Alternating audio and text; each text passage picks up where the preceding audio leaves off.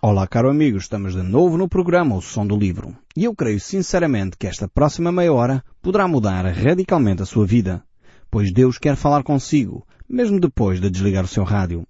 Eu sou Paulo Chaveiro e nós hoje estamos de volta à segunda epístola do apóstolo Pedro. E realmente esta epístola é uma joia da literatura sagrada.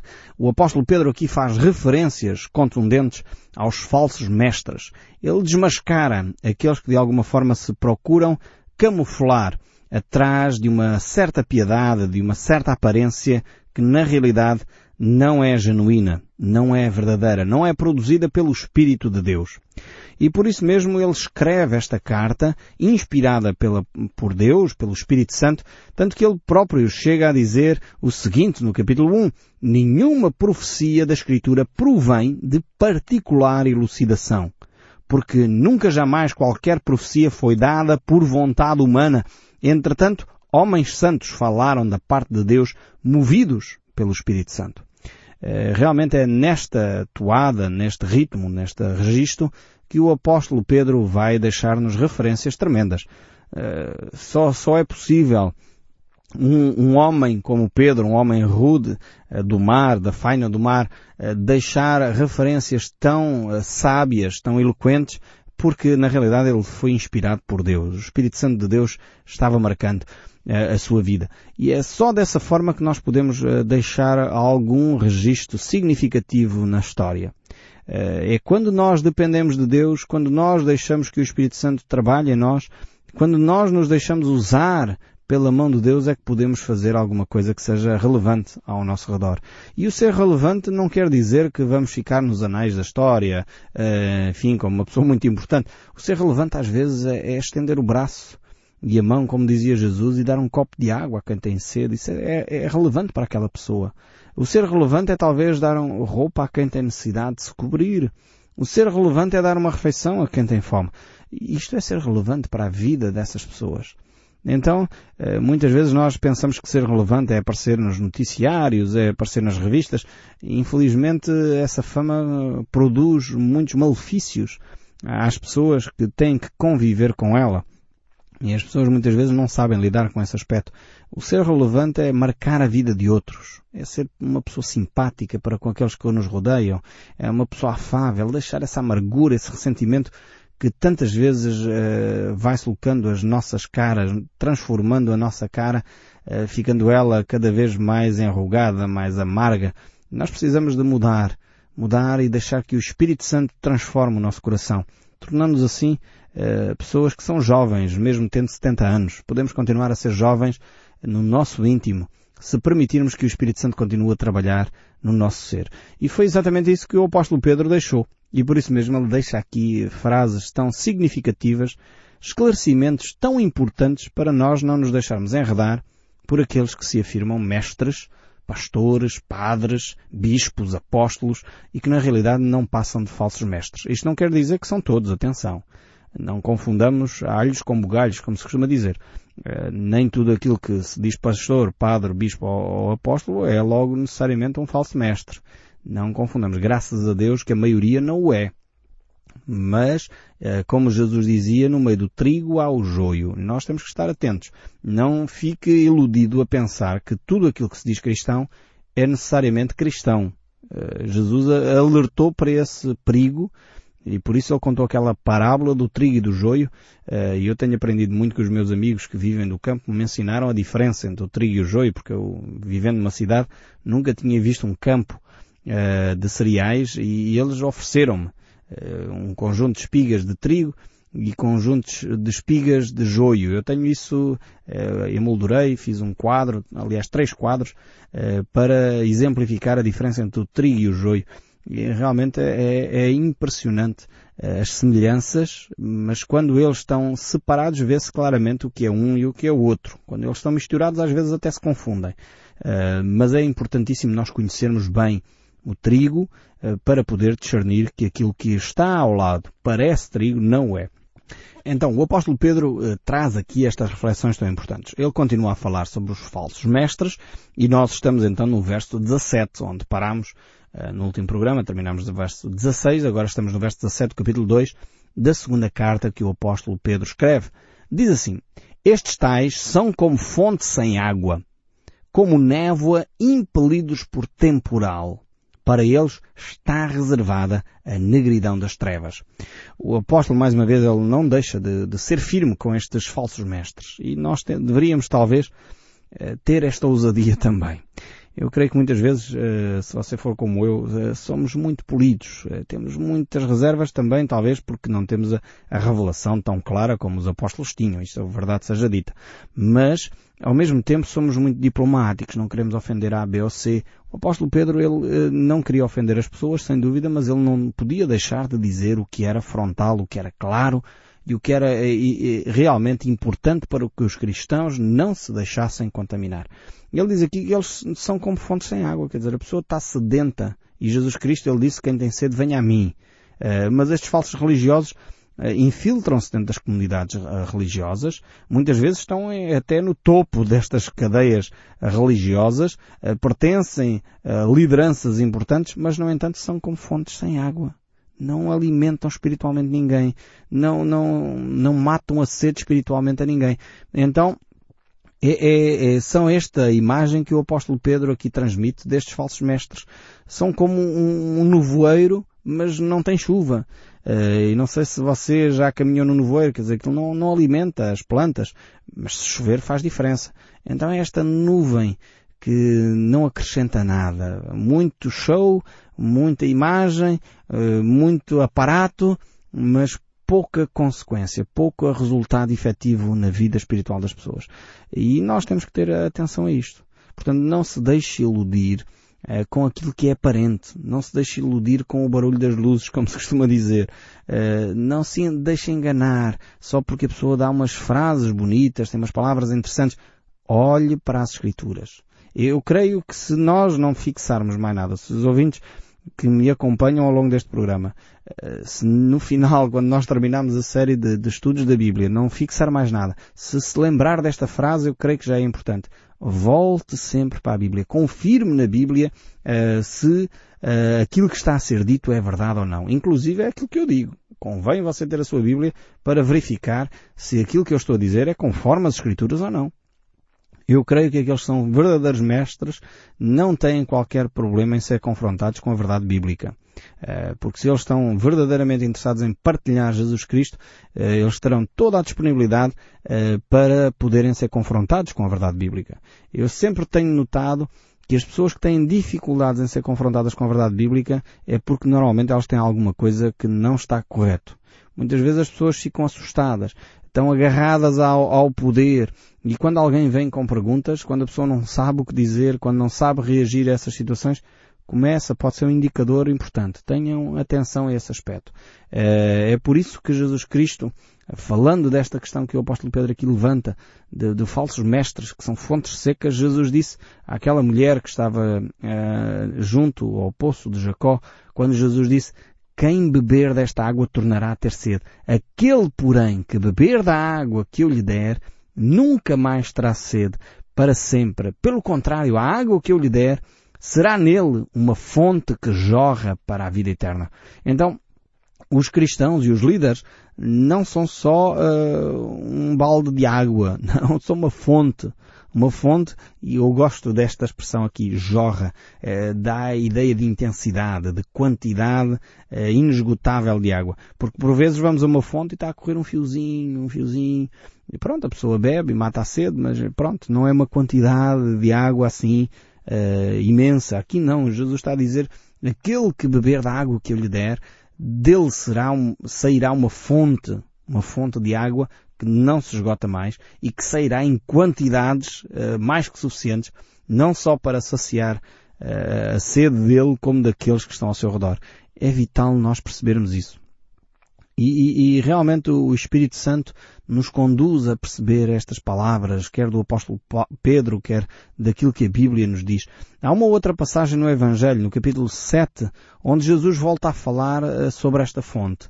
Eh, que de alguma forma é gerada, é criada no coração do homem. E diz assim em João, Evangelho de São João, capítulo 7, verso 37 a 39, diz, no, no último dia, a grande festa, levantou-se Jesus e exclamou, se alguém tem sede, venha a mim e beba.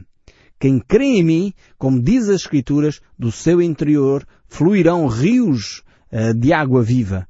Isso ele disse com respeito ao Espírito que havia de receber os que nele crescem, pois o Espírito até esse momento não fora dado porque Jesus não havia ainda sido glorificado. Vemos como Jesus promete não simplesmente uma vidinha religiosa pacata, mas ele promete, sem dúvida alguma, uma vida intensa, uma vida abundante. E aqui mais uma vez esta ideia de que não é só uma fonte. Jesus agora usa esta expressão, rios de água viva fluirão. Eu não sei se você já, já presenciou uh, um rio na sua força. Uh, isso é impressionante. Aqui a ideia de rios de água viva é, é aquela ideia de um, de um rio com toda a sua intensidade a, a fluir, a descer, uma encosta, aquela pressão, aquela força que o rio transmite. E é disto que Jesus está a dizer. A vida cristã é uma vida intensa. Não é uma vida cinzenta, cheia de quês e porquês. A vida cristã é uma, uma, uma vida onde flui um rio de água viva. É uma esperança tremenda. Eu espero que você possa desfrutar desta vida abundante. Nós seres humanos gostamos muito uh, da religiosidade. Desculpem-me que eu abra assim o meu coração convosco, mas não posso fazer de outra forma. Uh, nós gostamos muito daqueles formalismos, daquelas cerimónias, assim muito. Não é que as cerimónias sejam complicadas, eu também gosto, acho lindíssimo um casamento bem feito, acho lindíssimo quando há uma cerimónia de batismos, onde a pessoa professa a sua fé e a pessoa é ali batizada em nome do Pai, do Filho e do Espírito Santo, acho fantástico as cerimónias que acontecem eh, de apresentação de crianças ou um culto muito bem organizado, uma missa muito bem organizada. Eu acho isso lindíssimo. Mas quando a gente só fica por aqui, eh, realmente perdemos os rios de água viva. Quer dizer, não basta o ritualismo. O ritualismo é seco e estéril. Chega a um ponto que deixa de falar ao nosso coração. Precisamos dessa relação com Deus. Os cultos, as cerimónias, uh, só passam a ter sentido quando, como Jesus diz, quando nós entrarmos no nosso quarto, quando nós lá no oculto, em silêncio, falamos com o Pai e o Pai falou connosco e nós então depois nos juntamos a uma comunidade e ali sente-se a presença de Deus, porque Jesus disse, onde estão dois ou três, uh, ali estarei eu no meio deles. E Jesus aqui não estava a fazer uma apologia de, de, de, das igrejas que estão a fechar por falta de público, não é isso. Jesus está a dizer que Ele está presente. É a presença de Deus que é sentida. Quando nós somos permeáveis à ação do nosso irmão e do nosso amigo. Quando nós nos deixamos influenciar por aqueles que estão ao nosso redor quando eles trazem conselho e nós ponderamos pelo menos as palavras que eles estão a dizer, então aí a presença de Deus se manifesta. Então é, é essencial uh, podermos experimentar esta fonte, este rio que Deus quer gerar em nós. E o apóstolo Pedro certamente experimentou após o Pentecostes. Antes de, do Pentecostes isso não era possível. Jesus diz aqui claramente, ele falava relativamente ao Espírito Santo que havia de vir. Então é fundamental eh, que nós não tenhamos só essa preocupação de ter um título, professor de escola bíblica, superintendente eh, de escola dominical, pastor, bispo, padre, apóstolo. Não, o importante não é o título. Eh, Deus não trabalha com pedigree. Deus olha para o coração do homem. Então é fundamental, Deus não olha assim para a posição, se Jesus só olhasse para a posição, então o sumo sacerdote no tempo de Jesus eh, teria sido um homem muito abençoado. Todos aqueles sacerdotes com quem Jesus chamou hipócritas eh, seriam pessoas muito abençoadas. Não se prenda aos títulos. Os títulos eh, muitas vezes são, são fruto só do orgulho dos homens. É verdade que Deus dá lideranças e não estamos a questionar isso. Uh, sem dúvida alguma, há excelentes líderes. E essencialmente os melhores líderes que nós podemos ver dentro do movimento cristão é aqueles que mais servem o seu povo. É assim que Jesus diz. Querem ser líderes? Tornem-se os maiores servidores. Aqueles que fazem as coisas mais humildes para poder efetivamente servir à, congregação, à comunidade. Esteja disponível. Se quer ser um grande líder, esteja disponível para servir o próximo. Agora, quando nós não experimentamos esta relação com Deus, então, de facto, alguma coisa precisa de mudar, precisa ser transformada. E é isso que o apóstolo Pedro está aqui a alertar. Cuidado com estes falsos mestres que não matam a sede a ninguém. Cuidado com estes falsos mestres que parece uma grande nuvem que vai uh, fazer uma grande chuvada, mas na realidade é uma nuvem vazia de chuva, vazia de bênção. Então tenha cuidado. Volte-se para a palavra. E ele prossegue a dizer no verso 18, porquanto proferindo palavras jactanciosas de vaidade, engodam com paixões carnais por suas libertinagens aqueles que estavam prestes a fugir uh, dos que andam no erro. Vejam bem, uh, Pedro agora usa aqui umas palavras que foram traduzidas para o português assim como umas palavras bastante cuidadas, uh, mas no fundo o que o apóstolo Pedro está a dizer é que estas pessoas, estes falsos mestres, têm palavras bonitas. Portanto, não diga, pois ah, mas aquele líder, aquele padre, aquele pastor, mas ele fala tão bem. Pois, claro que fala tão bem. Mas como é que está a vida dele? Alguém que diz que é um pastor, que é um padre, que é um bispo, que é um apóstolo, que é, coloque lá o título que você quiser, uh, mas que depois a sua vida não corresponde ao padrão de Deus, uh, ele provavelmente poderá ser, pode ser só um homem de Deus que caiu, também. Não, não coloquemos rótulos uh, que nós não temos todo o conhecimento. Mas é possível que também seja um falso mestre. Se a pessoa mantém aquele padrão de vida constantemente, uma pessoa uh, que diz que é filho de Deus, mas depois vive em adultério. Uma pessoa que diz que é filho de Deus, mas depois vive a desviar fundos da comunidade. Uma pessoa que diz que é filho de Deus, mas depois eh, é, é, é mentiroso. Então, de facto, é um falso mestre temos que ter cuidado, não temos que ter receio nenhum uh, de dizer, ok, não posso continuar nesta comunidade, não é que a comunidade em si esteja errada, mas se os líderes estão errados, nós não podemos continuar lá. Temos que procurar uma comunidade onde a palavra de Deus é ensinada e vivida com, como ela própria ensina. O apóstolo Pedro aqui diz então, cuidado, que eles podem engodar em paixões carnais, de libertinagem, e aqui claramente associando a essas atitudes uh, que muitas vezes são contrárias à vontade de Deus, atitudes um, ligadas ao abuso das práticas sexuais. E, e, na realidade é uma flexibilidade, uma frouxidão moral tremenda. Se muita gente se associa a esses grupos exatamente porque ali não mexe com nada. Eu posso continuar a ter a minha vidinha como me apetece, fazendo as coisas que, que eu gosto e que não me implicam muito e não me pedem muito que eu abandone este pecado ou aquele pecado e a pessoa vai vivendo dessa forma. Isso uh, são normalmente falsos mestres. A palavra de Deus uh, impele-nos a declarar aquilo que é verdade.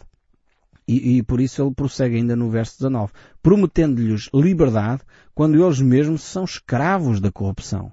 Pois aquele que é vencido fica escravo do vencedor.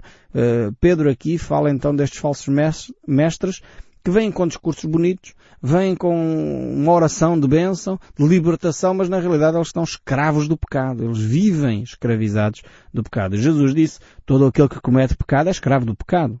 Uh, e por isso mesmo ele reafirma conhecereis a verdade, e a verdade vos libertará. Se o Filho vos libertar, sereis verdadeiramente livres. Uh, homem nenhum pode libertar o outro. Jesus pode. E então você uh, será verdadeiramente livre. Quanto mais você conhece a verdade, e a verdade é Jesus, Ele disse eu sou o caminho, a verdade e a vida, ninguém vem ao Pai senão por mim. Portanto, não confunda não confunda as coisas. É Jesus quem liberta. Então deixe-se ser libertado pela pessoa de Jesus Cristo. O apóstolo Pedro segue no verso 20 a dizer, portanto, se depois de ter escapado das contaminações do mundo mediante o conhecimento do Senhor e Salvador Jesus Cristo, se deixam enredar de novo e são vencidos. Tornou-se o último estado pior que o primeiro. Então estes falsos mestres uh, conduzem as pessoas para longe de Deus porque não têm eles mesmos conhecimento de quem Deus é, eles de alguma forma uh, não amam a verdade, eles não querem sair das trevas e por isso eles permanecem nesse estado. E infelizmente arrastam com eles muitas pessoas. Nós temos que ter a sensibilidade para não nos deixarmos enredar uh, por essas mentiras, essas, esses discursos que até às vezes são bonitos, mas que nos afastam para longe do Evangelho, para longe uh, de Jesus Cristo. E muitas vezes com filosofias eh, atraentes, filosofias interessantes. Uh, podemos até às vezes essa pessoa dizer, não, mas eu sou religioso, eu pertenço a uma religião, mas no entanto não lê a Bíblia, não conhece a palavra de Deus, não entende quem é o coração de Deus, não sabe quem Deus é, não conhece o Senhor Jesus Cristo. E esta é a vida eterna, é que possamos conhecer a Deus e conhecer a Jesus. Então não basta ter uma religião, não basta ter palavras bonitas, não basta ter um cerimonial interessante, é necessário ter vida. E vida em abundância. E isso só a pessoa de Jesus Cristo pode trazer a cada um de nós. É necessário que a nossa vida se conforme com a palavra de Deus, se conforme com a vontade de Deus. E quando nós vivemos dessa forma, então a vontade de Deus se realiza em nós. E aí podemos sim experimentar essa vontade de Deus que é boa, perfeita e agradável. E é tremendo podermos viver dentro dessa vontade de Deus. Um, e é por isso que o apóstolo Pedro aqui diz que eles, mesmo depois de terem escapado dessa contaminação do mundo, uh, mediante o conhecimento do Senhor Jesus Cristo e Salvador, eles depois caíram de novo. Ou seja, foram pessoas que até tiveram próximos. Muitos deles até começaram por conhecer quem Jesus era que Ele era Senhor. Esta palavra Senhor aqui significa uh, que Ele é dono de tudo, Ele é Deus. É, é, se, o Novo Testamento fosse escrito em hebraico em vez de grego, esta palavra Senhor teria sido traduzida por Yahvé. Eh, Jesus Cristo é Yahvé, é o Senhor Todo-Poderoso. E Ele é o nosso Salvador. E Ele trará justiça, Ele fará juízo para estes que se deixam enredar pelas falsas uh, doutrinas, por heresias, por mentiras que não se conformam com as Escrituras. E depois prossegue o verso 21. Pois melhor lhes fora nunca tivessem conhecido o caminho da justiça, do que após conhecê-lo, voltarem para trás. Voltarem para trás e apartar-se do caminho santo. Se a pessoa quando faz isto realmente, eh, então o juízo será muito mais sério. Quando a pessoa tem conhecimento da verdade, e opta por seguir um caminho que é, que é de mentira, vai ter, sem dúvida, muito mais responsabilidade. É por isso que, de alguma forma, é necessário que a Igreja de Cristo saia pelo mundo a proclamar a boa nova do Evangelho, a dar a oportunidade das pessoas seguirem a Cristo. Por isso a palavra de Deus nos diz, ide por todo o mundo e pregai o Evangelho a toda a criatura é, é vital que cada um de nós possa fazer esta oração de entregar o coração a Deus, dizendo Jesus, passa a viver em mim, habita em mim, Senhor, transforma o meu coração. Eu recebo pela tua graça, recebo pela fé a tua graça, ó Deus, e eu quero depender exclusivamente de ti. Transforma a minha vida, dando-me um novo coração, umas novas inclinações para as coisas espirituais, para poder viver dentro da tua vontade. E em nome de Jesus, eu peço o perdão de Deus sobre a minha vida. Se você fizer esta oração, a palavra de Deus vai começar a transformar o seu coração e começa a viver dentro deste comprometimento que você fez com Deus. Começa a ler a Bíblia diariamente, começa a frequentar uma comunidade cristã onde a palavra de Deus é ensinada e você vai começar a experimentar essa paz de Deus que excede o entendimento e que guarda o seu coração. Nós no próximo programa voltaremos a ouvir o som deste livro. Que Deus o abençoe ricamente. Até lá, não deixe de meditar na palavra de Deus.